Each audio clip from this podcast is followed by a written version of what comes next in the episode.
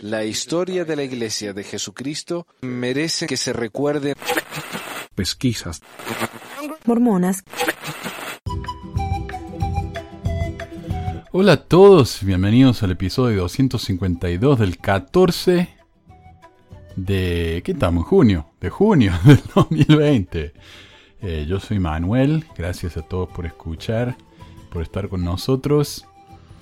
Eh, primero que nada, como es de costumbre, quiero agradecerle a Leston y a Robert por suscribirse en Patreon. Muchísimas, muchísimas gracias. Y quiero agradecer también, me parece que no le doy suficiente gracias. Debería agradecerle todos los días que hago este programa, porque la verdad que Joy en el, en el, eh, en el grupo de Facebook hace un trabajo que realmente no sé si lo podría hacer sin ella. Sin ella o el grupo de Facebook no existiría o sería una selva sin control un desastre. Y Chris, por supuesto, Chris por moderar el grupo de WhatsApp. Eh, les pido disculpas por no estar mucho, participar mucho en esos dos grupos. La verdad es que yo no soy una persona muy de, de meterme el internet. Eh, lo único que reviso son los comentarios de YouTube. Y he decidido esta semana que me voy a tomar un descanso. Si no permanente, por lo menos por un tiempo, porque me meto en esos comentarios de YouTube, me, pongo a pelear y discutir. Y ya me han, me han dicho ya que deje de andar peleando por internet, así que lo voy a hacer. Ese era el único medio realmente en el que yo participaba, pero ya creo que ni eso tengo, tengo mucho interés. Y no es que no quiera hablar con ustedes, me encanta hablar con los oyentes que me escriben por WhatsApp, por mensaje. Eh, realmente me gusta mucho. Más que nada en grupos, pero se me acaba la pila rápido, la verdad. Y, qué sé yo, hacemos tantas cosas con mi familia acá que me cuesta por ahí dedicarle un par de horas al día, pero nada más que para andar mensajeando, ¿no? Así que tal vez ese es mi problema. Bueno, y también quiero comentar algo sobre el último video de experiencias de ex mormones que publiqué en YouTube. Este es el caso de un hombre que decidió seguir yendo a la iglesia por el momento, a pesar de que no cree, y lamentablemente muchos hicieron comentarios un tanto ignorantes, diciendo que es lamentable que sea tan cobarde que no se va, que decide vivir una mentira, etc. Primero que nada, la situación de la gente no es toda igual. Yo seguí yendo a la iglesia por meses después de que dejé de creer. Mi esposa, por un año. Mi mamá, nunca creyó. Y sin embargo estuvo activa por más de 20 años, hasta el día que se murió. Eh, todos tenemos razones diferentes. Yo lo hice por por costumbre, por miedo, quién sabe por qué no dejé de irme. Pero eh, mi esposa también por presión social, mi mamá porque le encantaba. Ella no creía en nada, pero ella le encantaba ir y servir y trabajar. Sonia, una amiga del programa que es trans y que la pasó bastante duro después de que hizo la transición, siguió yendo a pesar de que la trataron como persona de segunda clase. Para ella, poder darle ejemplo a los chicos que tal vez estuvieran en situaciones como la suya, de que es posible tener una vida fuera del molde mormón y estar bien. Yo les recomendaría que antes de juzgar a la gente de esa manera, se detengan y piensen si a ustedes les sería tan fácil estar en los zapatos de alguien más. Me parece fantástico que ustedes sean tan valientes y un ejemplo tan maravilloso para la humanidad, pero no todos son ustedes. No todos están en la situación en la que están ustedes y muchos necesitamos un proceso diferente para finalmente poder salir.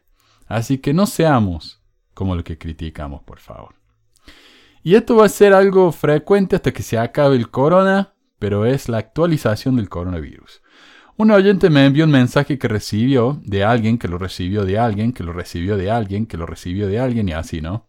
Buenas noches, obispos. Obispos, nada más para darles una noticia. Este, nuestro presidente del templo, el presidente Vázquez, y su esposa fueron contagiados del virus. Eh, actualmente el presidente del templo está, está un poco grave en, en el hospital de Juárez. Está en terapia intensiva, entonces no sabemos si la va a librar o no. Esperemos que se pueda recuperar. La esposa ya fue de alta, ella ya está bien. Nada más para que lo tengan presente sus oraciones o algo, un ayuno, vamos a pedir por presidente Vázquez. Así que nos está afectando todo, ¿eh? Hasta los presidentes con más fe. Eh, y hace una semana, cuando anunció el récord de casos en Utah, era de 330. Esta semana, ese es el promedio. De hecho, el promedio es de 350 casos diarios. 228 casos más que el día en el que el presidente Nelson hizo el ayuno con toda la iglesia mundial. Y el récord fue el 5 de junio, con 556 casos.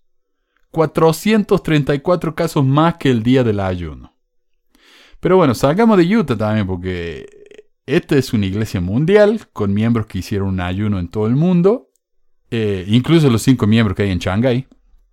El día del ayuno hubo 85.054 casos en el mundo. El día después hubo 4.000 casos más.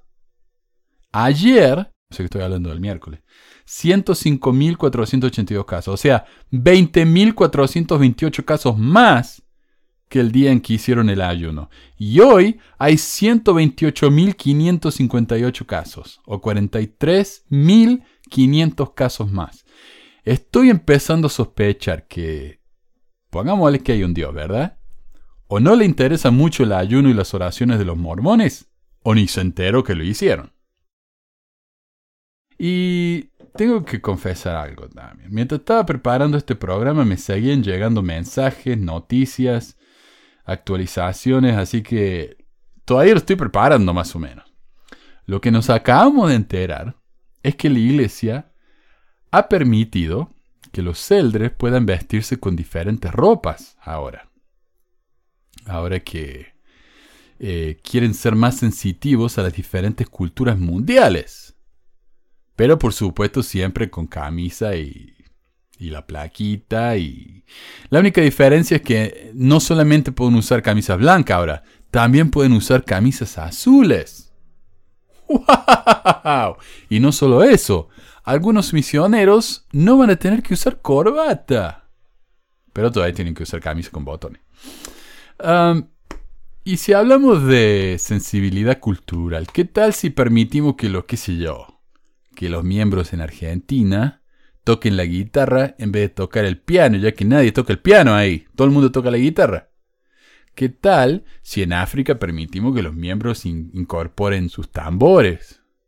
¿No? O sea, si vamos a realmente ser una iglesia con sensibilidad cultural, seamos sensibles de las diferentes culturas. Pero no, la, iglesia está cambiando tan, tan lentamente y todos los cambios que ha hecho el hombre. Recordemos que Nelson dijo que él iba a causar tantos cambios en la iglesia que íbamos a necesitar tomar nuestras vitaminas para poder soportar todos los cambios que él iba a hacer. Por supuesto, los miembros dijeron, ah, nos pidió que tomemos vitamina para no enfermarnos del coronavirus. Nada que ver. Pero bueno, él dijo que sí, su, su presidencia iba a ser un, un remolino de cambios.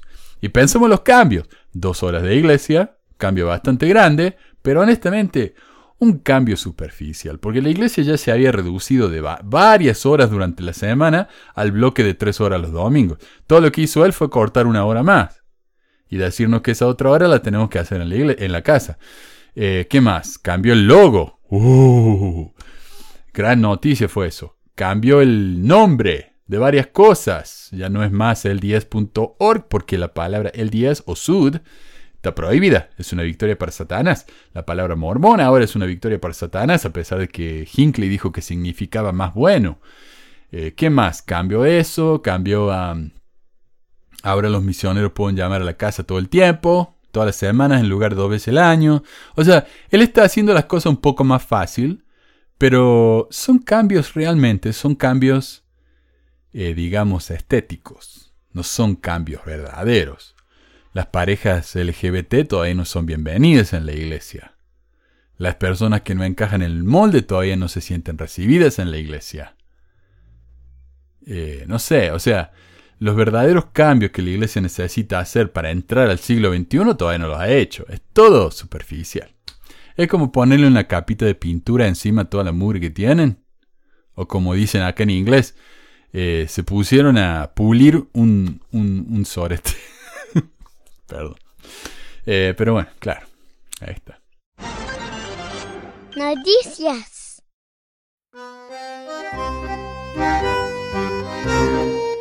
Yo recuerdo que me mandaron un anuncio de que el 31 de mayo el presidente del área México, Arnulfo Valenzuela, iba a compartir un mensaje por las redes sociales. Iba a ser un gran evento, pero mira, tenían el videito ahí en la página de Facebook con el, con el conteo para atrás, los minutos que faltaban, las horas, los días para el, anuncio este. Bueno, y lo hicieron. Eh, yo lo vi ahí en Facebook. Pero antes de que sucediera, el sitio de web de la prensa de la iglesia dijo, con el propósito de animar y fortalecer a las familias en México, este domingo 31 de mayo a las 11 y 30 horas, el elder Arnulfo Valenzuela, presidente de área, compartirá un mensaje de fortaleza. El mensaje de Valenzuela resultó ser un paso hacia atrás de 50 años para la iglesia. Era un mensaje que sonó blando, aburrido y como bastante inocuo, el Arnulfo anunció los clásicos mensajes homofóbicos, sexistas e insultantes hacia la gente no mormona. Según Valenzuela, la familia es la unidad básica de la Iglesia de Jesucristo de los Santos de los últimos días y la unidad social más importante que pueda existir tanto en esta vida como en la eternidad. Dios ha establecido la familia para que sus hijos sean felices para que puedan aprender principios correctos en un ambiente de amor y para que se preparen para la vida eterna. El hogar es el lugar idóneo para enseñar, aprender y aplicar los principios del Evangelio. Es donde las personas aprenden a proveer de alimentos, ropa y cobijo y a satisfacer otras necesidades que tengan. El padre y la madre, como iguales, deben ayudar a cada uno de los miembros de la familia. La familia es ordenada por Dios. El matrimonio entre el hombre y la mujer es esencial para su plan eterno. Los hijos merecen nacer dentro de los lazos del matrimonio y ser criados por un padre y una madre que honren sus votos matrimoniales con completa fidelidad. La felicidad en la vida familiar tiene mayor posibilidad de lograrse cuando se basa en las enseñanzas del Señor Jesucristo. Los matrimonios y las familias que logran tener éxito se establecen y se mantienen sobre los principios de la fe, de la oración, del arrepentimiento, del perdón, del respeto, del amor, de la compasión del trabajo y de las actividades recreativas edificantes. Por designio divino, el padre debe presidir la familia con amor y rectitud y es responsable de proveer las cosas necesarias de la vida para su familia y de proporcionarle protección. La madre es principalmente responsable del cuidado de sus hijos. O sea, revisemos. Uno, la familia es ordenada por Dios. El matrimonio entre el hombre y la mujer es esencial para su plan eterno. Eso suena muy lindo, pero lo que está diciendo en realidad, de una manera bien pasiva-agresiva, es que los LGBT no pueden ser familia bajo los ojos de Dios, no pueden ser felices, sin importar si esas eh, parejas son más cristianas y más creyentes que el mormón promedio. ¿Y cómo sabemos que el Arnulfo tiene razón cuando afirma estas cosas? Porque él lo dice y porque cita Hinckley, quien se lo sacó del sombrero, cuando publicó La Familia una proclamación para el mundo. Lo que está haciendo el presidentito este es continuar negando, tras los millones desperdiciados del dinero de los miembros por parte de la iglesia, tratando de evitar que las parejas del mismo sexo pudieran casarse en California. Por supuesto, ya sabemos, gracias al amigo Alex, que el Arnulfo es el suegro del director de Conciencia Nacional, un grupo mexicano supuestamente a favor de la libertad religiosa, pero que hasta el momento se ha dedicado exclusivamente a organizar protestas en contra del matrimonio del mismo sexo. Y para más información, véase el episodio 235. La iglesia debería dejar de llorar sobre este tema y admitir que perdieron.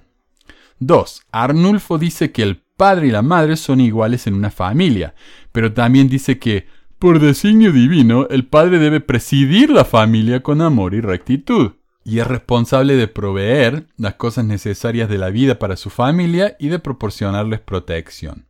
La madre, por su parte, es principalmente responsable del cuidado de los hijos. En otras palabras, mandemos a la mamá a la cocina y al papá al trabajo donde corresponden. E ignoremos el hecho de que muchas parejas no pueden tener hijos, en cuyos casos la madre está de sobran entonces. o que muchas mujeres no quieren estar en la casa y muchos hombres sí, como el caso de una de mis profesoras de literatura española en la universidad, quien trabajaba de tiempo completo mientras el esposo cuidaba a los hijos. Ellos eran una familia mormona fiel, pero según el Arnulfo, ese matrimonio es falso y no sirve. 3. Valenzuela agrega que la felicidad en la vida familiar tiene mayor posibilidad de lograrse cuando se basa en las enseñanzas del Señor Jesucristo. Los matrimonios y las familias que logran tener éxito se establecen y se mantienen desde los principios de la fe, de la oración, del arrepentimiento, del perdón, del respeto, del amor, de la compasión, del trabajo y de las actividades recreativas edificantes. Queriendo decir que es muy difícil ser felices si uno no es mormón. Ahora, por supuesto, hay muchas cosas aquí que son verdaderas. Si yo paso tiempo con mi familia, vamos a ser más felices. A menos que yo sea un odioso miércoles y que le arruine la vida todo. Bueno, pero bueno. Si somos todos buena gente y pasamos tiempo juntos y a lo que nos gusta, vamos a ser felices. Si tenemos amor, si tenemos respeto. Pero fe, oración y arrepentimiento, bueno, y eso especialmente, específicamente del arrepentimiento, la fe y la oración mormona. Entonces lo que estamos diciendo es que los que no, los que no son mormones no van a poder ser felices realmente. Agregando que Holland dijo que los católicos no conocen a Dios y que José Smith dijo que todas las iglesias excepto la mormona son una abominación ante los ojos de Dios, me gustaría ver a estas personas enfrentándose a alguien de otra religión y decirles eso en la cara. A ver si siguen siendo tan valientes por el Señor. En conclusión, no sé cuál fue el punto de este mensaje tan anticipado y anunciado, más que seguir agregando que los mormones tienen razón y el resto no. Amén. A esta altura ese nivel de repetición parece mostrar cierta desesperación. La iglesia está preocupada por los crímenes de afinidad. Un par de oyentes me enviaron esta carta escrita por la Oficina de Asuntos Temporales del Área México. Y quiero agradecerles a los, a, los amigos de México por mandarme tanta información y al resto les digo, ¿qué les pasa? Pónganse la pila. Ah, chiste nomás. Fecha 9 de junio 2020 dirigido a 70 de área, presidente de misión, estaca, presidente de... de Oficina de Asuntos Temporales de Área México. Tema, fraude por afinidad dirigidos a líderes y miembros. Debido a que algunos eh, individuos o grupos han utilizado el fraude por afinidad para aprovecharse de miembros de la Iglesia, les advertimos sobre este tipo de prácticas y su manera de operar. Lamentablemente existen personas que son o fingen ser líderes o miembros de la Iglesia, nacionales o extranjeros, Qué aclaración extraña. Pero bueno, quienes construyen relaciones de confianza con los miembros y con el tiempo los convencen de invertir en algún proyecto o plan de negocio fraudulento que aparenta ser legítimo. Por favor estén atentos a este tipo de prácticas y, comportamientos deshonestos. Las propuestas de invertir en empresas o planes de negocio que ofrecen grandes ganancias con poco o ningún riesgo o esfuerzo a menudo son fraudes o tienen riesgos escondidos que se deben analizar. Estas oportunidades, entre comillas, deben levantar una señal de alerta. Antes de invertir en cualquier negocio, es necesario verificar que la institución o persona esté registrada ante la autoridad correspondiente, investigar la factibilidad del negocio y que usted comprenda en qué va a invertir, Nadie puede sentirse obligado o comprometido a invertir o hacer negocios porque la persona que lo propone es miembro de la iglesia. A pesar de que toda inversión implica un riesgo, ese riesgo se puede prevenir al seguir principios económicos comprobados, tales como, primero, evitar las deudas innecesarias, en especial las deudas de consumo. Segundo, como el diezmo. Segundo, antes de invertir, procurar el consejo de un asesor calificado y certificado. ¿Quién le va a decir que no paguen el diezmo? Y tercero, ser prudente evaluando las oportunidades de manera objetiva. Sugerimos que si lo consideran apropiado, comparta este comunicado con el Consejo de Barrio y busque la mejor forma de hacer llegar esta información a los miembros. Y yo sé, me van a decir que no todos los miembros son iguales, que un par de manzanas podridas no representan al árbol y qué sé yo, ¿no? Pero si todo esto es un problema de todas las instituciones en las que hay un líder que representa todo lo que es bueno y cuya palabra debe ser confiada. En la iglesia el caso es peor. Según el sitio del FBI, se sabe que los estafadores financieros son un grupo inescrupuloso, pero es particularmente repugnante cuando estos delincuentes de cuello blanco explotan la confianza de los miembros de su, de su propia iglesia o círculo social para llenarse los bolsillos. Los delitos financieros basados en lazos de confianza, conocidos como fraude de afinidad, se producen en todo Estados Unidos, pero son especialmente frecuentes en Utah, donde los miembros de la Iglesia de Jesucristo de los Santos de los Últimos Días con demasiada frecuencia son víctimas de estafadores inteligentes que afirman ser justos como ellos. Estas son personas codiciosas que no se detendrán ante nada, dijo John Huber, el fiscal federal para el distrito de Utah. Un residente de toda la vida del estado y miembro de la iglesia mormona. Lo que es tan desconcertante es que estos delincuentes se nos acercan en la iglesia o mediante asociaciones en nuestro trabajo o referencias de amigos. Son demonios de lengua plateada, lobos con piel de oveja que tomarán nuestro dinero y nunca lo volveremos a ver. El problema del fraude por afinidad en Utah es tan grave que en 2015 la legislatura estatal aprobó una ley que establece un registro de delitos de cuello blanco en línea, similar a los registros de delincuentes sexuales, que publica los nombres, fotografías y detalles criminales de las personas condenadas por delitos financieros, delitos de fraude en el Estado que se remontan a una década. Actualmente hay 231 personas incluidas en el registro. O sea que si ustedes están en Utah y alguien les ofrece un negocio de estos, pueden ir al sitio, de, sitio web del Estado y ver si estas personas están registradas como delincuentes.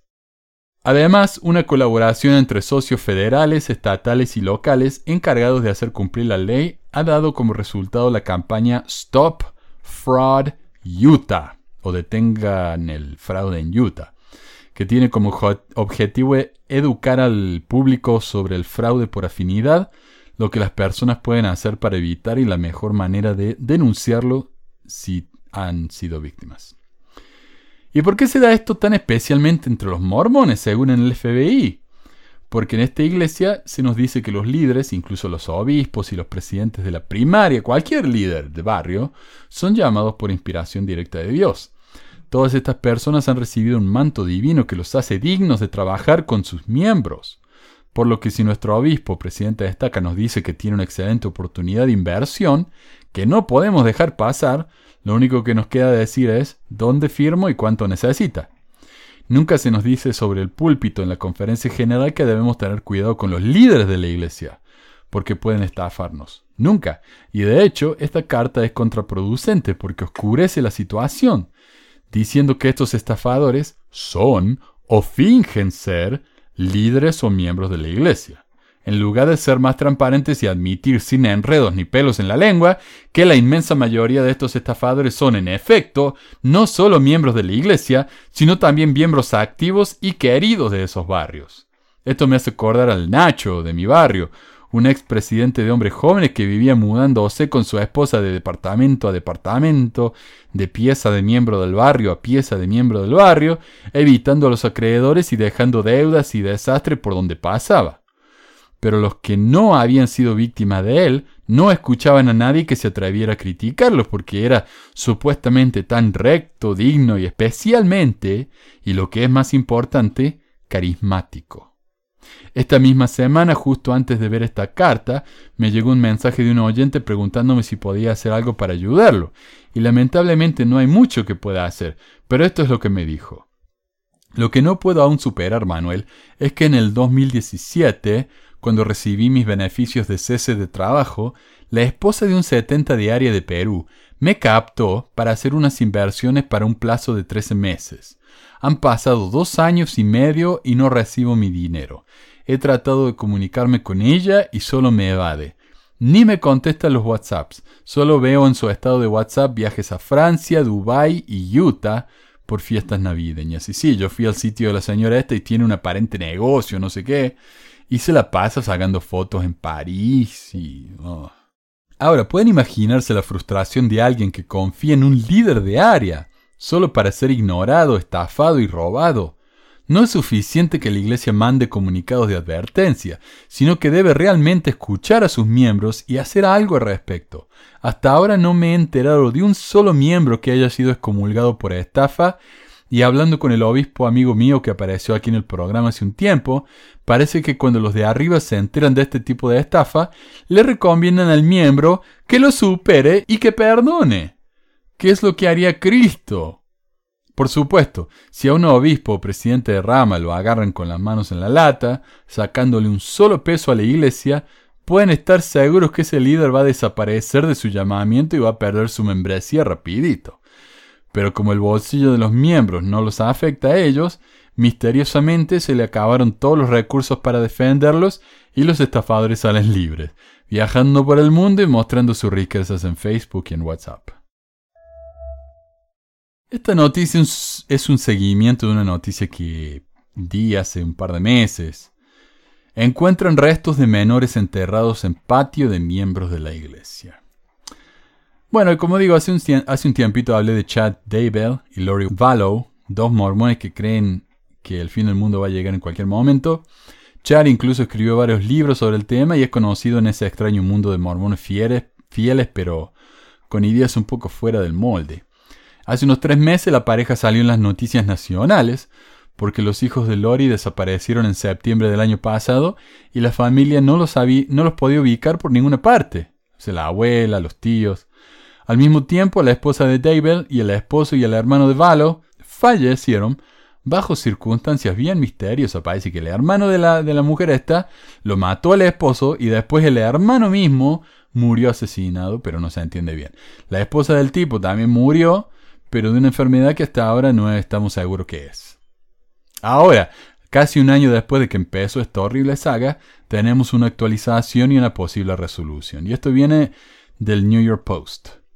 Chad David tuvo grandes hogueras en su propiedad de Idaho el año pasado, en la misma área donde se encontraron los restos de sus dos hijastros, dijo su vecino el jueves.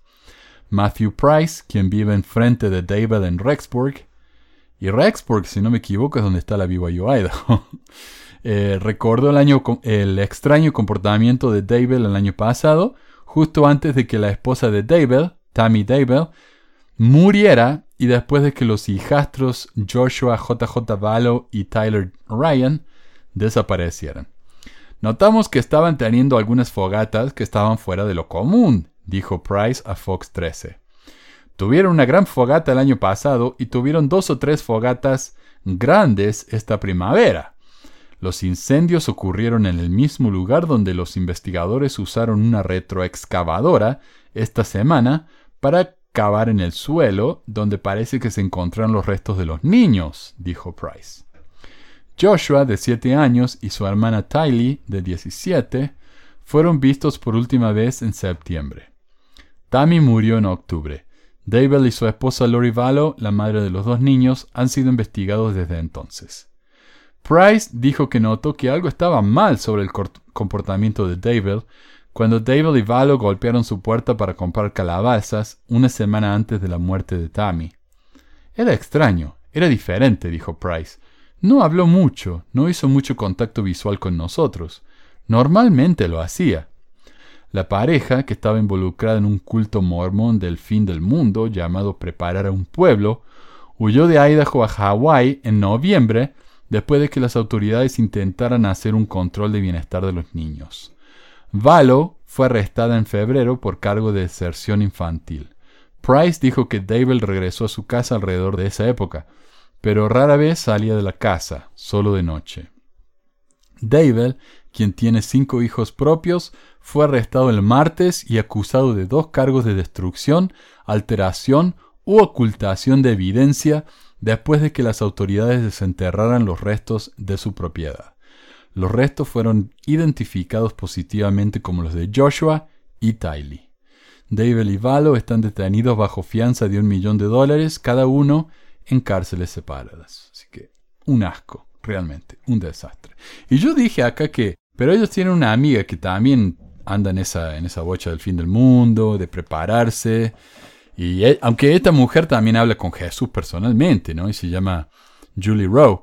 Y Julie Rowe fue el tema de una carta que mandó la iglesia a los miembros diciendo que tengan cuidado de gente como ella, porque no representan a la iglesia. Lo que parece que en Idaho, especialmente, muchos miembros están empezando a seguir a líderes mormones alternativos que dicen haber hablado con Dios y con Jesús, porque los mormones, a pesar de que son apóstoles y profetas, no hablan con Dios. Entonces esta gente prefiere seguir a esos profetas alternativos. Y Julie Rowe dijo en un video que ella sabía que los chicos estaban bien. Así que bueno, ya vemos estos profetas, los oficiales y los alternativos. Parece que nadie sabe lo que está pasando. En nada.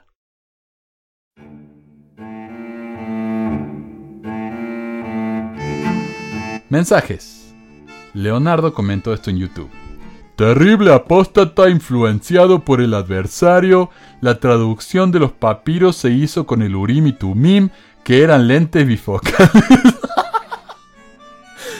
lentes bifocales con cierta graduación, de la cual no conocemos, y permitían al profeta leer textos a través de ellos y mediante la inspiración divina. Siempre va a haber quien quiera ver el pelo en el huevo. Pero son apóstatas. Y ya se lo advirtió Dios a Joseph Smith, que se iba a hablar bien y mal de él en todo el mundo. Y este video es una prueba de que hasta un ex misionero retornado puede ser influenciado por el enemigo. Un amigazo me mandó unos recibos por WhatsApp mostrando lo que le está donando el área de México a sus miembros. Eh, esta es una caja con despensas para el mes, para todo el mes, e incluye cosas como polvo lavatrastes. Para los amigos de Sudamérica no se refiere a que es un polvo para lavarse la parte de atrás, sino que para lavar los platos. Ve que tienen la mente en, el inodoro, gente. Cuatro avenas, Quaker natural, 200 gramos de sal, 4 paquetes de galleta Ritz, etc. La lista completa la tengo ahí en el blog, en pesmore.org. El, total es de 1.332 pesos mexicanos con 20 centavos o 58 dólares estadounidenses con 68 centavos. Considerando que la iglesia dona eso en cajas de comida a sus miembros, cuando publican notas de primera plana en el sitio de la iglesia diciendo que, por ejemplo, la iglesia dona 100 cajas de alimentos a una reservación Navajo, podemos considerar que la donación no supera los 6 mil dólares. En otras palabras, hicieron una tremenda propaganda y campaña de proselitismo dirigida y distribuida por los miembros, como dice este artículo mismo, en otras palabras, empleados gratuitos por migajas o cuando el diario Augusta Chronicle publicó un artículo en el que agradece a la iglesia por donar 130 cajas con comida producida en granjas de la iglesia y empaquetadas por miembros voluntarios, no nos queda otra más que pensar que la donación es incluso menor que eso, porque los gastos son inferiores que comprar esa comida de un supermercado como hace el señor de hoyos en México.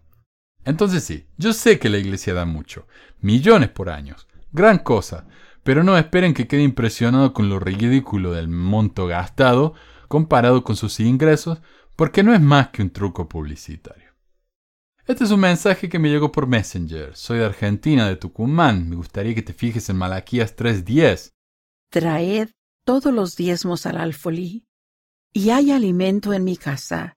Y probadme ahora en esto, dice Jehová de los ejércitos, si no os abriré las ventanas de los cielos, y derramaré sobre vosotros bendición hasta que sobreabunde. Todos los religiosos del mundo leen este versículo de corrido, pero el tema es que después de la palabra casa hay un punto y coma, y ahí termina el convenio del diezmo. Y seguidamente el Señor pide que lo prueben, pero no con el diezmo, sino que apliquemos su fórmula de la riqueza para que se abran las ventanas de los cielos y de acuerdo como lo dice la Iglesia. La figura legal es estafa, porque los miembros cumplen y pagan los diezmos, pero siguen llenos de miedo por las estupideces que les ponen y jamás se les abren las ventanas de los cielos. Y es un buen punto, o sea, nunca me había dado cuenta de eso, aunque es una interpretación. Eh, otra lectura puede ser que este mandamiento es solo para el grupo selecto, el diezmo, e, en realidad es una bendición del diezmo, porque si vemos el contexto está hablando del diezmo. Eh, pero es una bendición para el grupo selecto al que Dios le está hablando, no a todos los miembros de la iglesia en general, o tal vez es todo invento del que escribió esto y quiso que le pagaran poniendo al supuesto mandamiento en boca de Dios para que tuviera más peso. Marcos, en YouTube, dice, ¿Qué tal Manu? Hace tiempo que no comento tus videos, pero como dijiste que los evangélicos decimos que los mormones son satánicos, Solo quiero decirte y a tu audiencia que no todos los evangélicos piensan eso, tal vez aquellos que no conocen la historia del mormonismo. Yo no creo que sean satánicos, pero sí una secta, que enseñan doctrinas contrarias a la Biblia. Creo que los evangélicos que dicen eso están equivocados y lo dicen por ignorancia. Saludos. Bueno, gracias Marcos. Obviamente no quise decir que todos los evangélicos piensan eso de los mormones. Solo que no conozco a nadie de otra religión, al menos no desde el punto de vista del liderazgo, de los predicadores y representantes de esas iglesias, que digan que los mormones son satánicos. Mi abuela católica puede decir eso todo lo que quiera, pero hasta que un obispo o el papa no lo digan, no puedo afirmar que los católicos, de manera oficial al menos, piensen eso. Pero he conocido eh, incontables pastores evangélicos que han enseñado eso desde el, desde el escenario, porque no sé si tienen púlpito y que lo han publicado en incontables libros y panfletos. Pero yo entiendo, no son todos iguales, o sea, el evangelismo es un, es un paraguas grande que abarca muchas instituciones, ¿verdad? Bueno, y me mandó este, eh, y recibí también este mensaje, y quiero compartir, una historia de ex mormones, dice, gracias Manu por todo el trabajo que haces para ayudar a los que, a que salgamos de este engaño. Cuesta mucho después de tanto tiempo ser miembro, creer que las familias pueden ser eternas y aferrarte a una bendición patriarcal que dice que debes ser ejemplo de esposa cuando ellos saben que tu esposo tiene otros hijos fuera de matrimonio y más amantes. En la iglesia sabían. Tuve que soportar maltratos o ofensas a mis hijos y a mí. Yo, en mi ignorancia, pensaba que por ser fiel miembro hacía 26 años, las cosas cambiarían. Pero no fue así. Mis dos hijos fueron a la misión. Uno de ellos tuvo un accidente y quedó inconsciente, estuvo en el hospital y nunca me dijeron nada. Me lo dijo cuando volvió, y más cosas. No podía comprender cómo a unos jóvenes le dejan pasar tantas cosas difíciles cuando son chicos que nunca han estado separados de la familia. Cuando volvió de la misión tuvo una depresión muy fuerte. Pedía ayuda en la iglesia y nadie dijo ni hizo nada. Una miembro americana psicóloga vino a dar una charla de salud mental. Fuimos pensando que sería una manera de ayudar a muchos jóvenes que están con depresión. Cuando cogimos cita, la consulta costaba más de lo que un trabajador normal podría pagar. Hablamos con el obispo y dijo que no podía hacer nada, que reuniéramos el dinero. Algunas personas venden una imagen de familia feliz, pero verdaderamente no lo son.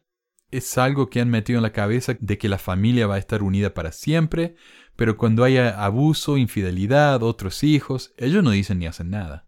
Ahora el padre de mis hijos y su amante van a la iglesia. Ella tiene un llamamiento en la iglesia y ha ido al templo.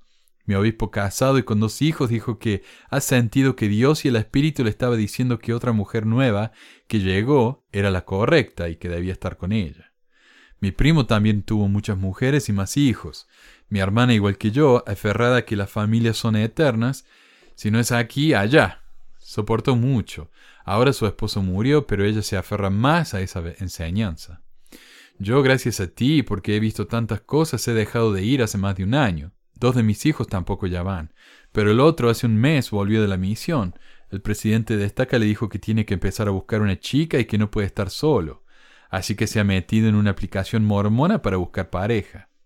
Manu, es muy difícil salir de ese mundo de mentiras. He llegado a sentir que mis hijos están más seguros fuera de la iglesia que adentro. Ellos piensan que si no vas a la iglesia, todo lo malo te pasa. Y no es así. Mis dos hijos están más tranquilos y yo también. Hay muchísimas cosas más que van viniendo a mi mente. Cuando el padre de mis hijos se fue con otra mujer, yo me quedé sola con mis tres hijos. A veces no tenía para comer y yo seguía fiel en la iglesia. En mi ignorancia pensaba que me estaba haciendo un favor que eran buenos cuando me pedían que fuera a limpiar la capilla con mis tres hijos de seis, nueve y doce años, para así darnos un par de bolsas de alimentos. Ahora es cuando siento la humillación, porque profesan ayudar, pero si no eres miembro o asistes regularmente, no te ayudan. Hace dos años una chica vino con su bebé de un año.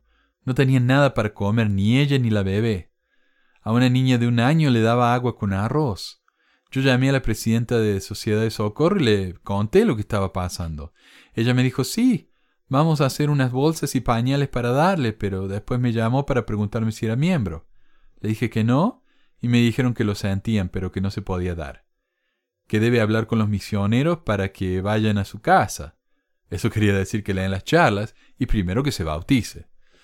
Me molestaba que a pesar de cosas como esa, cuando hacían actividades siempre tenían presupuesto para sus barbacoas y para sus bailes. Es muy duro y difícil salir, porque siento que son años pensando que la iglesia te daba la felicidad y que al salir te pasaría lo peor. Ahora sé que no es así. Me siento tranquila.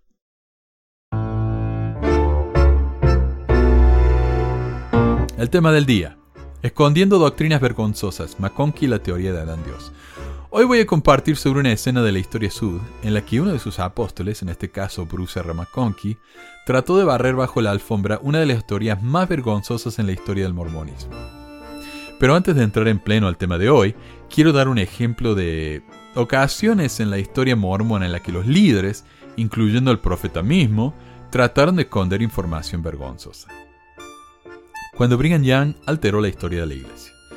Van Wagoner argumenta que durante la crisis de sucesión y las décadas siguientes, Brigham Young ordenó limpiar o blanquear la historia de la iglesia. El relato oficial del mormonismo posterior al martirio fue escrito después del hecho por miembros del Quórum de los Doce y otros defensores. Esos hombres, bajo la dirección de Brigham Young, proyectaron celosamente su papel en la historia bajo la luz más favorable eclipsado por la censura editorial, se hicieron cientos de eliminaciones, adicionales y alteraciones cuando la historia de José Smith, como se llamaba originalmente, o sea, el libro se llamaba La historia de José Smith, se serializó en el Desert News a fines de la década de 1850. Esa historia no solo coloca a la poligamia y el significado eclesiástico de Brigham Young en el resplandor rosado de la aceptabilidad política, sino que también perjudica monumentalmente a Sidney Rigdon y otros que desafiaron el ascenso de los doce al poder. Charles Wesley Wandell, un historiador asistente de la iglesia que luego la abandonó, estaba horrorizado por estas enmiendas. Al comentar sobre los muchos cambios realizados en el trabajo histórico mientras estaba serializando, Wandell señaló en su diario. Noto las interpolaciones, porque después de haber sido empleado en la oficina del historiador en Nauvoo por el doctor Richards y también empleado en 1845 en la compilación de esta misma biografía, sé que después de la muerte de Joseph, su memoria fue manipulada para adaptarse al nuevo orden de cosas, y esto también por orden directa de Brigham Young al doctor Richards y sistemáticamente por Richards. Entonces tenemos la palabra de alguien que trabajó en la biografía de José Smith y supo que cuando se publicó habían cortado muchas cosas vergonzosas para la iglesia. Ever J. Grant y el libro Historia de la Iglesia. El presidente de la iglesia, Ever J. Grant, exigió a B. H. Roberts que censurara algunos documentos en el séptimo volumen de la historia de la iglesia. El elder Roberts estaba furioso y dijo, Deseo aprovechar esta ocasión para negar cualquier responsabilidad por la mutilación de esa parte tan importante del manuscrito del presidente Young, respondió Roberts al presidente Grant en agosto de 1932. Y también decir que, si bien tenía el poder físico de eliminar ese pasaje de la historia, no creo que tenga ningún derecho moral para hacerlo. la historia de los santos de los últimos días de Allen y Leonard. El apóstol Ezra Taft Benson tomó medidas directas contra los historiadores mormones. Trató de hacer que Desert Book Company destruyera la edición de prensa no vendida del libro de 1976, Historia de los Santos de los Últimos Días. Las consideraciones financieras prohibieron la repetición de la destrucción del libro Golden Legacy, la biografía del 70 J. Golden Kimball, de la cual luego de ser publicada se descubrió que incluía groserías y malas palabras, y todos los volúmenes impresos fueron destruidos. Pero en esta ocasión no tenían el dinero para hacer eso, sería una pérdida muy grande, entonces la primera edición se agotó en unos pocos meses. Los elders Benson y Peterson dirigieron sus quejas a la primera presidencia. El presidente Kimball accedió a las opiniones fuertemente negativas de R. Taft Benson y Marky Peterson sobre la publicación, un libro favorecido por el mismo presidente Kimball. O sea, a Kimball le gustaba el libro, pero a los otros dos no, entonces dijo, bueno, está bien, está bien. El elder Benson hizo que Desert Book se negara a reimprimir el libro por una década a pesar de la constante demanda popular. Sus preocupaciones se centraban en el uso de palabras como comunitarias, lo que en la mente del conspiranoico Benson sonaba comunista, y experimentales para describir a los programas de la iglesia. ¿Cómo van a decir que los programas de la iglesia son experimentales si vienen directamente del Señor? El atrevimiento.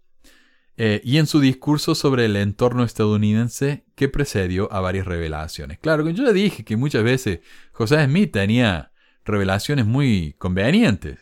Parecía que cada vez que necesitaba algo, Dios en una revelación se lo regalaba. Entonces Benson acá y, y McConkie, ¿quién era? Peterson, se quejaron y dijeron, ¿cómo se atreve a decir eso? Eh, la historia de los santos de los últimos días fue escrita por el historiador asistente de la iglesia oficialmente sostenido, llamado Leonard Arrington, y Allen, un miembro del personal de Arrington.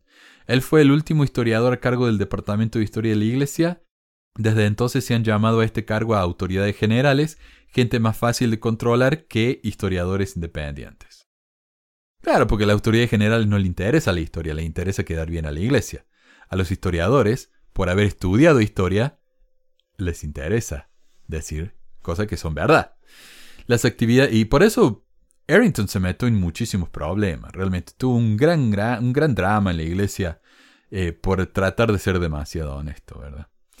Las actividades del Elder Benson en 1976 señalaron el punto de inflexión en el proceso por el cual el historiador de la iglesia Leonard J. Arrington fue gradualmente relevado de la oficina de historiador de la iglesia. Y acá tenemos otras, otras cosas del Elder Benson, quien lucha contra los estudios históricos. El Elder Benson advirtió públicamente sobre los historiadores mormones que humanizan excesivamente a los profetas de Dios para que sus debilidades humanas se vuelvan más evidentes que sus cualidades espirituales. Claro, son personas humanas. ¿Cómo se atreven a decir que son personas con dudas, con errores, que tienen que ir al baño? No. En direcciones separadas, el elder Ezra Benson definió al realismo histórico como calumnias y difamación, instruyó al personal del SEI, o sea, Sistema Educativo de la Iglesia, si sienten que deben escribir para las publicaciones académicas, no mormonas, siempre defiendan la fe. Evitan las expresiones y la terminología que ofenda a los hermanos y a los miembros de la iglesia, los hermanos siendo los 15, ¿verdad?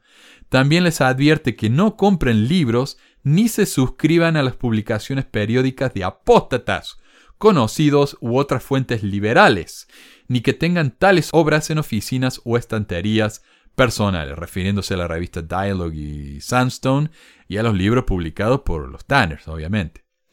Algunas autoridades generales, incluidos los elders Benson y Peterson, asignaron a otros a que leyeran publicaciones sobre la iglesia y marcaran pasajes que consideraran cuestionables. Los elders Benson, Peterson y Packer fueron los principales portavoces de la opinión de que no era correcto que los historiadores pagados por la Iglesia, escribieran de una manera que ellos sentían que humanizara excesivamente a los profetas y minimizara la revelación y la intervención de Dios en los asuntos humanos. Estaban muy decepcionados con la falta de espiritualidad, la dependencia de fuentes como la revista Dialogue, la representación de José Smith como alguien afectado por los entornos políticos, económicos y religiosos en los que vivía, sin tomar el lado conservador en temas como la evolución y llamar el tema de los negros una cuestión de política en lugar de decir que era doctrina. Y qué curioso, porque hoy la Iglesia dice que el tema de los negros fue una política y no una doctrina. Qué curioso, ¿no? Y qué curioso que hoy los manuales de la iglesia y los libros aprobados y vendidos por la misma Desert Book como Rafton Rowling hablan de José Smith como una persona humana. Bruce R. McConkie y Adán Dios. Poco conocido para los miembros modernos de la iglesia es la doctrina de Brigham Young de Adán Dios.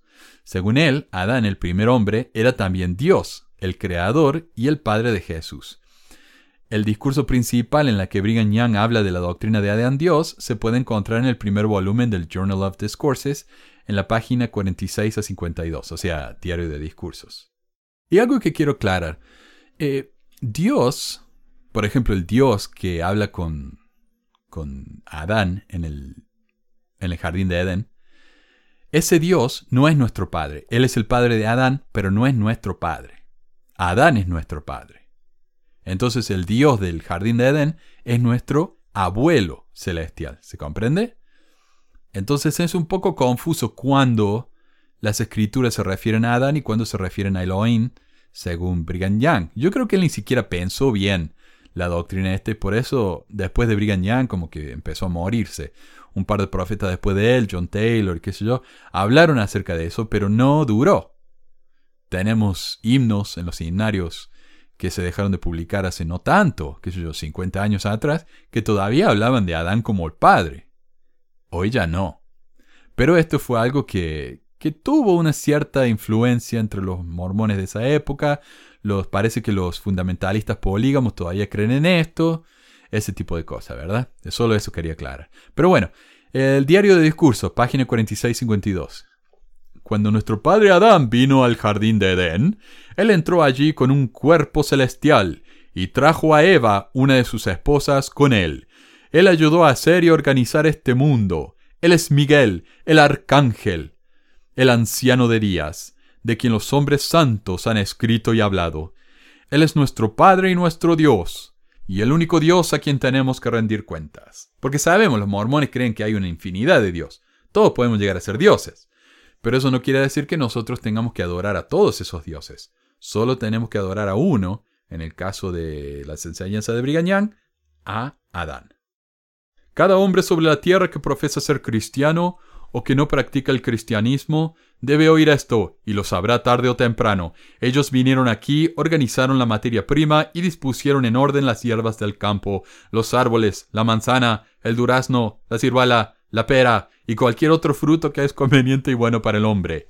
La semilla fue traída de otra esfera y se, y se plantó en la tierra. El cardo, la espina, la ortiga y la maleza dañina no aparecieron hasta después de que se maldijo la tierra. Cuando Adán y Eva comieron del fruto prohibido, sus cuerpos se hicieron mortales a causa de sus efectos y por lo tanto sus hijos fueron mortales. El elder McConkie dijo públicamente que nunca había oído hablar de la doctrina de Adán Dios en la iglesia. Según McConkie, hablando de enseñanza doctrina falsa y ser condenado. Aquí hay una lista de falsas doctrinas que si alguien enseña, será condenado. Y no hay ninguna de estas ah, doctrinas que haya sabido que se enseña en la iglesia. Pero les doy la lista para que tengan una perspectiva de lo que deben seguir. Enseñar que Dios es un espíritu. La Trinidad sectaria. Enseñar que la salvación viene solo por la gracia, sin obras. Enseñar el pecado original o el pecado de nacimiento, como lo expresan. Enseñar que la revelación, los dones y los milagros han cesado. Enseñar la teoría de Adán Dios enseñar que debemos practicar el matrimonio plural hoy. Ahora, cualquiera de estas doctrinas maldicen. O sea, si enseñamos esa cosa, nos vamos a maldecir. Y yo creo que también por eso en la recomendación para el templo hoy en día se nos dice que nosotros nos reunimos con grupos que no enseñen cosas de la iglesia, como los fundamentalistas, porque tienen miedo de estas cosas, porque según ellos estas cosas maldicen. Y también dijo, hay quienes creen o dicen que, que Adán es nuestro Padre y nuestro Dios, que Él es el Padre de nuestros espíritus y nuestros cuerpos, y que Él es a quien adoramos. El diablo mantiene viva esta herejía como un medio para obtener conversos al cultismo. Es contrario a todo el plan de salvación establecido en las Escrituras, y cualquiera que haya leído el libro de Moisés, y cualquiera que haya recibido la investidura del templo, y que todavía cree en la teoría de Adán Dios, no merece ser salvo. Los que están atrapados de esa manera rechazan al profeta viviente y cierran los oídos a los apóstoles de su época. Seguiremos a los que fueron antes, dicen. O sea, a los que seguiremos a los que fueron antes, queriendo decir Brigañá. Y habiendo determinado esto, pronto están listos para entrar en relaciones polígamas que destruyen sus almas. Adoramos al Padre, en el nombre del Hijo, por el poder del Espíritu Santo y Adán es su principal servidor, por quien se inició el poblamiento de nuestro planeta. Del discurso de los siete herejías mortales. Este discurso está en el sitio de la BYU y es curiosísimo porque si uno lo escucha y lee el discurso, son diferentes. En el discurso hablado, él habla directamente sobre lo de Adán Dios, como lo leí aquí. Pero cuando uno lee el PDF del discurso, todo eso está borrado. Curiosamente. Yo no entiendo por qué. O sea, es, es, como que la iglesia... Ok, primero. Brigham Young enseñó la doctrina de Adán Dios. Eh, algunos condenaron la doctrina de Adán Dios. Por ejemplo, Joseph Fielding Smith dijo, no, no creamos en eso, tenemos que creer en los profetas modernos, eh, no en esas doctrinas viejas. Y acá, McConkie parece decir lo mismo cuando él dice, oh, siguen a los profetas pasados. Sin embargo, él aclara, y es muy importante, que él nunca oyó hablar de estas cosas en la iglesia. Pero si él nunca habló, oyó hablar de estas cosas, ¿por qué decir que no tenemos que escuchar a los profetas pasados como Brigham O sea, eh, es como que está cubriendo todas las bases acá, ¿verdad? No, no entiendo. Eh, lo curioso, pero esto es lo más curioso, es que en privado admitió que sí, que el presidente Young había enseñado que Adán era el padre de nuestros espíritus. En una carta al profesor de BYU Eugene England, McConkie escribió, es decir, el presidente Young enseñó que Adán era el padre de nuestros espíritus, y todas esas cosas que los cultistas, los fundamentalistas polígamos, le atribuyen. Esto, sin embargo, no es cierto. Expresó puntos de vista que no están en armonía con el Evangelio. Pero se sabe, Brigham Young también enseñó de manera precisa y correcta el estado y la posición de Adán en el esquema eterno de las cosas. Lo que digo es que Brigham Young contradice a Brigham Young, y el tema se convierte en ¿cuál Brigham Young creemos? Creo que puede darme crédito por tener un conocimiento de las citas de Brigham Young en relación con Adán, y de saber que enseñó en el tema que se conoce como la teoría de Adán Dios. El presidente Joseph Fielding Smith, el suegro de él, dijo, de McConkie, el suegro de McConkie, dijo que Brigham Young tendrá que hacer sus propias explicaciones sobre los puntos allí tocados. Creo que también puede darme crédito por saber lo que dijo Brian Young sobre el progreso de Dios. Y de nuevo, eso es algo por lo que tendrá que dar cuenta. Entonces, en público él decía, yo nunca escuché esto en la iglesia. Y en privado decía, sí, yo sé. O sea, mintió. No solamente que estaba encubriendo la verdad, mintió.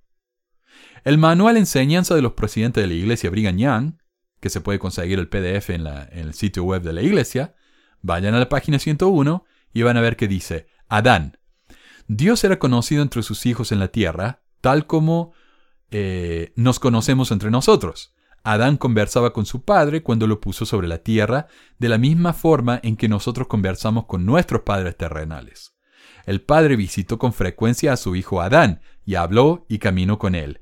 Y los hijos de Adán estaban en mayor o menor grado familiarizados con él, y en las tempranas edades de su existencia terrenal, la humanidad conocía las cosas relacionadas con Dios y con el cielo, tal como nuestras esposas e hijos conocen hoy nuestros jardines o el viajero experimentado conoce el océano occidental. La referencia para esta cita es DBY, lo cual se refiere al libro del apóstol John A. Whitsoe, Discursos de Brigham Young. Esto es curioso, porque el Elder Whitsoe tomó una decisión muy determinada cuando publicó su volumen, tratando de eliminar todo rastro de la teoría de Adán Dios, y por eso es que el manual cita de este libro y no del diario de discursos, donde encontramos la cita entera y vemos que la palabra él, donde dice, y los hijos de Adán estaban en mayor o menor grado familiarizados con él, reemplaza un texto más largo y que nos da información sobre quién es él. La cita original en el Diario de Discursos, volumen 9, página 148, dice, y los hijos de Adán estaban en mayor o menor grado familiarizados con... ¿Con él? No, no dice con él, dice con su abuelo. Y sus hijos estaban más o menos familiarizados con su bisabuelo. Y en las edades tempranas de su existencia terrenal, la humanidad conocía las cosas relacionadas con Dios y con el cielo. Esa es la cita entera. Y esto es grave, ya que cuando una palabra reemplaza a un texto, esa nueva palabra se pone entre corchetes. Por ejemplo, yo digo, eh, voy a comprar papas, voy a comprar tomates, voy a comprar ah, zanahorias, y yo quiero hacerlo más breve, en lugar de decir voy a comprar todo eso, pongo voy a comprar eh, despensa, por ejemplo. Entonces, como estoy reemplazando papa, tomate, zanahoria por la palabra despensa, la palabra despensa va entre corchetes. El lector entonces sabe que esa palabra entre corchetes reemplaza algo más, ¿verdad? Ahora, si yo no quiero incluir tomates, por ejemplo, digo, yo quiero comprar zanahorias, tengo que agregar tres puntos, una elipsis, punto, punto, punto, zanahorias. Tengo que comprar papas, punto, punto, punto, zanahorias. El lector sabe que está faltando algo ahí. Entonces, si el lector quiere saber qué falta, puede ir a la cita principal, a la cita original, y ver ahí qué es lo que falta. Pero en este, en este caso, la palabra él no está entre corchetes. No hay elipsis. No hay nada que nos indique que Wetzo reemplazó la palabra, eh, reemplazó una oración entera con la palabra él. Esto es deshonesto. Y la iglesia decidió publicar un manual sabiendo eso, y eso también es deshonesto. El libro de Wetzel se publicó en 1925, el manual de Brigham se publicó en 1997. 70 años después la iglesia sigue haciendo los mismos trucos.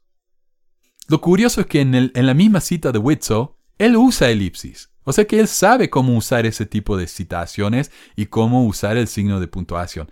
Decide no hacerlo. Pero bueno, ¿qué tiene que ver el abuelo y el bisabuelo del discurso de Yang con la teoría de Adán Dios? Como ya dije, si Adán para Brigham Young es nuestro padre y el único Dios a quien debemos adorar, como leímos en la primera cita, entonces Elohim, el Dios del cielo según los mormones, el hombre que habló con Adán en el paraíso, es, o el jardín de Adán, es el padre de Adán y por lo tanto nuestro abuelo y su abuelo es su, nuestro bisabuelo con B mayúscula con A mayúscula. Al eliminar esta oración, la Iglesia eliminó cualquier rastro de esta doctrina tan hereje, como la llama McConkie. Pero este tipo de encubrimiento que hizo la Iglesia con su manual no es nuevo, sino que Joseph Fielding Smith ya había usado la cita editada de Wetzel cuando trata de explicar la teoría en su libro Respuestas a Preguntas del Evangelio, volumen 5, con ejemplos como este, o sea, el mismísimo profeta vidente y revelador de la Iglesia, los editores del manual de Brigham se vieron en la total libertad de usar la misma cita engañosa. Pero sería demasiado pedir que la iglesia fuera deshonesta en solo una cita de su manual. No, el manual de Brigham después de todo, elimina toda referencia a cualquier esposa extra que Brigham pueda haber tenido y reemplaza toda referencia a esposas con esposa. Y fíjense, la palabra esposa en el manual de Brigham está entre corchetes, en un montón de referencias. Búsquenlo. Pero también tenemos otro ejemplo de cómo los editores del manual borraron partes engorrosas en referencia con la teoría de Adán Dios. La página 33 del manual dice, Nuestro Padre Celestial creó a todos los espíritus que hayan existido o que jamás existirán sobre esta tierra y ellos nacieron como espíritus en el mundo eterno. Entonces, por medio de su poder y sabiduría, el Señor organizó el cuerpo mortal del hombre. Fuimos hechos primeramente espirituales y luego temporales. Hasta ahí todo bien. La Iglesia astutamente refiere al libro de Wetzel como la fuente de esa cita. Otra vez. Pero si uno va al discurso, en el Journal of Discourses, el diario de discursos, encuentra la cita entera. Y justo después de lo que cita el manual de Brigham justo después dice, Ahora escúchenlo habitantes de la tierra, judíos y gentiles, santos y pecadores, cuando nuestro padre, Adán, entró en el jardín de Edén, entró con un cuerpo celestial y trajo a Eva, una de sus esposas, con él, una de sus esposas. Ayudó a hacer y organizar este mundo. Él es Miguel, el arcángel, el anciano de días, sobre quien los santos han escrito y hablado. Él es nuestro Padre y nuestro Dios, y el único Dios con el que tenemos que ver. Todo hombre en la tierra, cristianos, profesos o no, deben escucharlo y lo sabrá tarde o temprano. Es decir, la cita que mencionamos al principio. Si eso no es deshonestidad, yo no sé qué es. En una carta al editor, y le prometo que ya termino, en una carta al editor de la revista Dialogue, el director de televisión y prominente mormón Boyd Kirkland escribió, le escribí una carta al presidente Spencer W. Kimball en el verano de 1980, preguntándole por qué él, así como Mark E. Peterson, Bruce R. McConkie y otras autoridades generales habían denunciado tan abiertamente la doctrina de Adán Dios, mientras que al mismo tiempo negaron que Brigham Young hubiera sido la fuente de la idea, cuando había una gran cantidad de buena evidencia de lo contrario. Señale que este enfoque daba un doble dilema para los miembros de la Iglesia conscientes de los hechos. Primero, como un profeta, Brigham podría reclamar como revelación y promover a la Iglesia una idea que los líderes posteriores consideraron una herejía peligrosa. Recordamos que el discurso de McConkie se llamaba las siete herejías mortales. Y que si alguien enseñaba eso, se iba a condenar. O sea que según McConkie, Brigham Young se va a condenar. Y segundo, ¿por qué más tarde los líderes de la Iglesia negarían deshonestamente la verdadera fuente de la herejía, entre comillas, alegando que se originó con enemigos de la Iglesia? Indiqué en mi carta, y realmente lo creía en ese momento, que pensaba que este dilema era simplemente el resultado de una mala comprensión o falta de información por parte de los hermanos.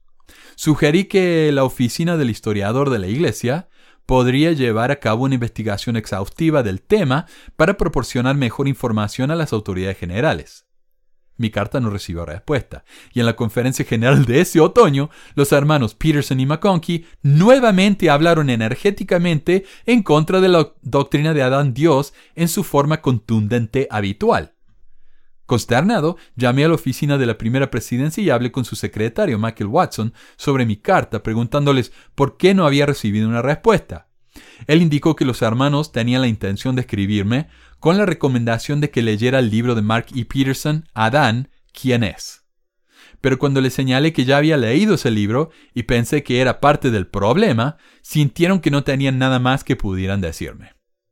Dándoles el beneficio de la duda, sentí que de alguna manera no había podido comunicar adecuadamente el problema. A pedido de Michael Watson, me reuní con un, comité informal que respondía a Mark E. Peterson y que se habían restablecido para ayudar a los miembros que se enfrentaban con los problemas planteados por los mormones fundamentalistas.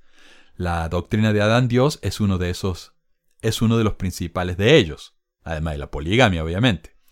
El resultado neto de mis reuniones con estas personas hizo darme cuenta de que el hermano Peterson no estaba actuando por ignorancia de los hechos relacionados con el problema de Adán Dios y tampoco lo hizo el hermano McConkie, todavía me preguntaba sobre el grado de conocimiento del presidente Kimball sobre el tema.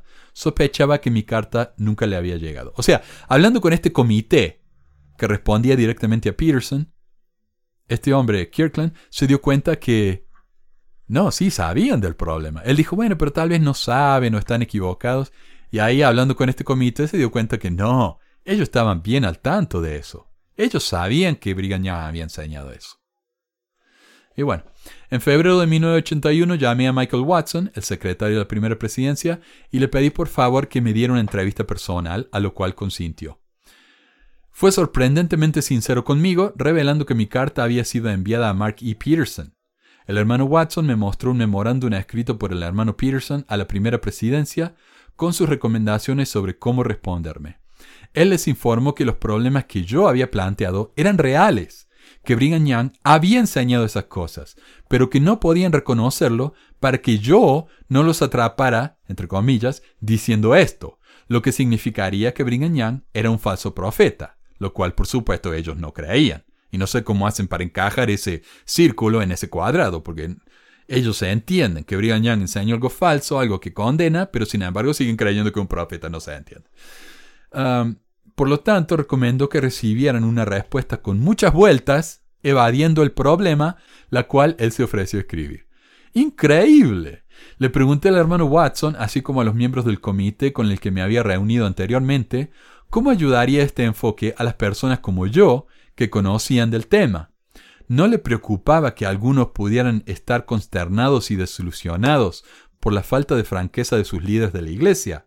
Su respuesta fue muy similar a la declaración del presidente Hinckley mencionada anteriormente sobre la pérdida de algunos por excomunión. Dijeron en esencia, si algunas personas pierden sus testimonios sobre esto, que así sea.